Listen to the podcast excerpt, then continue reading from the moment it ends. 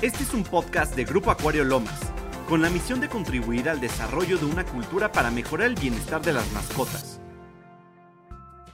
Esto es Animal Friends con Paola Pérez. Hello Animal Friends, soy Paola Pérez, maestra en ciencias, y en este espacio aprenderemos más de nuestras mascotas. En la Tierra existen diversos reptiles y dentro de uno de los cuales, o la especie que más me gusta, eh, son las tortugas, porque las tenemos actualmente ya muy posicionadas como nuestras mascotas. Existen tortugas que pueden ser de tierra o acuáticas y las más populares pues llegan a ser las semiacuáticas. Importante eh, en la familia tenerlas porque pues son una especie realmente muy activa y social si las tenemos en condiciones adecuadas. Pero para poder empezar con nuestro acuario de tortugas, vamos a necesitar saber qué especie de tortugas vamos a tener, ya que existen muchas tortugas y por ende eh, varía en cuanto a tamaño, en cuanto a tiempo de vida y en cuanto a legislación, dándome a entender, pues las tortugas pueden crecer desde 30 hasta 50 centímetros o más. Eh, por una parte, la gente cree que pueden crecer nada así, súper chiquitas, y muchas veces que crezcan más, pues hace que el terrario, el acuario que tenemos no sea adecuado y por ende las abandonen. Esta es un mal, una mala forma de tratarlas porque aparte de que no le estamos dando un cuidado adecuado, puede alterar los ecosistemas. La parte de tiempo de vida, pues también nos va a intervenir, pues se cree que dura un poquito, sin embargo, con cuidados adecuados se pueden llegar hasta 30 años o más. Y es importante la parte de legislación porque algunas especies no están eh, adecuadas o no deberían de tenerlas como mascotas ya que pueden ser demasiado exóticas y o silvestres. Entonces hay que tener cuidado con eso. Pero para antes de empezar con cualquiera de nuestras mascotas hay que saber qué, qué necesitamos. Y para empezar con ellas vamos a necesitar un acuario. Dentro del acuario vamos a necesitar algunos elementos muy básicos para cubrir solamente necesidades necesarias, ¿vale? dentro de las cuales vamos a tener o considerar el tamaño. Como les mencioné, van a crecer demasiado, entonces hay que tomar una regla que es más o menos 40 litros por cada 2.5 centímetros por cada tortuga que tengamos. Es decir, necesitamos bastantes cantidades de agua. Y el agua pues obviamente pesa, entonces hay que considerar tenerlo adecuadamente en un mueble que nos aguante un buen peso de litros. También la posición es súper importante porque si las tenemos muy cerca de las ventanas, lo que vamos a ocasionar es que puedan proliferar tanto algunos microorganismos que no queremos que estén ahí, pues pueden hacerle daño a nuestras tortugas, así como algas, que eh, pues básicamente no se llegan a ver muy bien que digamos, no las afectan, pero podrían dañar el ecosistema adecuado. Empezando con la parte de terrario, vamos a necesitar un filtro. Igual que nosotros, también tienen desechos, tanto de la comida como sus heces, etc. Entonces vamos a requerir mantener su agua limpia. Además de que pues son muy sucias, o se les conoce porque son muy sucias y suelen tener bastantes problemas en los ojos, en la parte de contaminación. Entonces hay que mantenerlos mínimamente con un filtro que haga filtración física, ¿vale? Para retirar todos los, los residuos. Dentro de lo que requerimos también vamos a necesitar un termómetro y obviamente, por obvias razones, eh, pues un calentador. Básicamente es ronda que tienen que estar entre 24 y 26 grados para poderlas mantener eh, adecuadas. Además hay que recordar que ellas no pueden controlar su temperatura como tú y yo.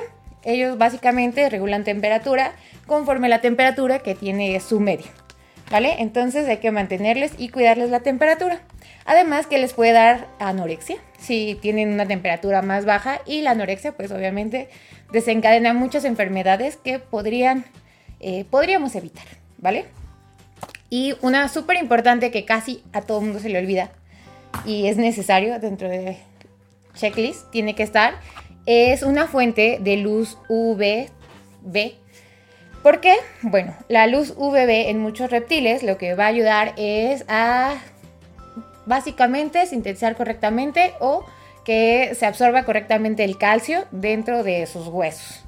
¿Cómo o por qué lo hace? Eh, la luz UVB lo que va a hacer es ingresar a tejido y va a acelerar o va a ayudar a que se sintetice la previtamina D3. Después de la previtamina D3 va obviamente a crecer o a formularse vitamina D3 y esta a su vez en la parte hormonal va a ayudar a que se absorba correctamente el calcio. Súper importante en las tortugas el calcio porque suelen presentar eh, pues una enfermedad que se llama el caparazón blando, que básicamente es la falta del calcio. ¿Y cómo se soluciona? ¿O tiene solución? Claro que tiene solución, solamente es darles adecuadamente calcio en su alimentación y de hecho se recomienda que tengan este tipo de calcios en su hábitat, ¿vale? Hablando de hábitat, pues también es súper importante que no pasen todo el tiempo en el agua, sino tienen que tener su espacio de agua como su espacio en tierra. Para ello necesitamos tal vez muelles flotantes que nos ayuden a movernos de un lado acuático al lado terrestre, porque justo como les mencionaba no son acuáticas al 100%, entonces requieren tanto la temperatura del agua como las temperaturas un poquito más frías que suelen ser las de los muelles, ¿vale? Regresando un poco a la alimentación que es súper importante y con lo del calcio, también es súper importante la vitamina A. La vitamina A suele ser básicamente asociada con la zanahoria y todo esto que solemos tener como en idea nuestra. Y, sí, sí lo tiene.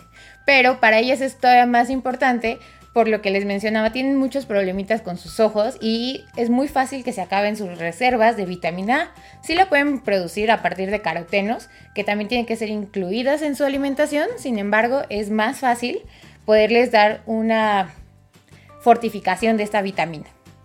Y bueno, también tenemos dentro de nuestro amplio catálogo y cosas para tortugas su alimentación. Como les mencionaba, súper importante tener calcio, vitamina A y completar su dieta.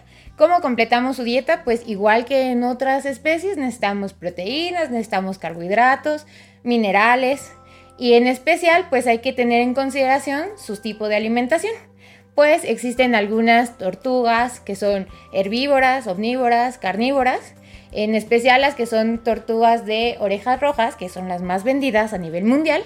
Vamos a eh, ver que, tiene, que son omnívoras con tendencias herbívoras, ¿vale? Igual es necesario darles un pellet formulado literalmente para ellas porque cuando les dan o suelen darles alimentos como de gato, perro o alguna otra especie, que sus necesidades son totalmente diferentes. Entonces pueden tener eh, básicamente una alimentación deficiente y eso va a ayudar a provocarnos muchas enfermedades que queremos evitar para tener una tortuga sana. Dentro de las cosas que puedes darle a tu tortuga, que puede sonar un poco raro, pero eh, para ellas es muy sabrosa, son las larvas que en especial la larva mosca de soldado tiene un gran aporte en cuanto a proteínas y en cuanto a ácidos grasos. Realmente sabe como a chicharrón, si lo quisieran probar no pasaría nada. Eh, les da un aporte de calcio bastante importante, entonces podría ser incluso un snack que supla la parte de calcio. Dentro de sus cuidados siempre hay que tener en consideración la parte de la vitamina, el calcio, la luz, la temperatura, el muelle, su tipo de alimentación y eh, la luz en general, pero principalmente la luz UV tipo P. Curioseando. Las tortugas hay que mantenerlas en cuidados y ser muy cuidadosos cuando vamos a hacerles sus cambios o sus limpiezas. Ah, he visto algunos videos donde las besuquean y eso es malo porque todas las tortugas tienen una bacteria que a nosotros nos hace mal, eh, principalmente nos daña por ahí situaciones de estómago, que es salmonella. Entonces, recordar que antes de hacer su mantenimiento hay que lavarnos bien las manos y de hecho se recomienda usar guantes. Muchas gracias por acompañarnos en este podcast. Recuerda comentarnos si quieres saber más de tus mascotas en nuestras redes sociales oficiales y seguirnos.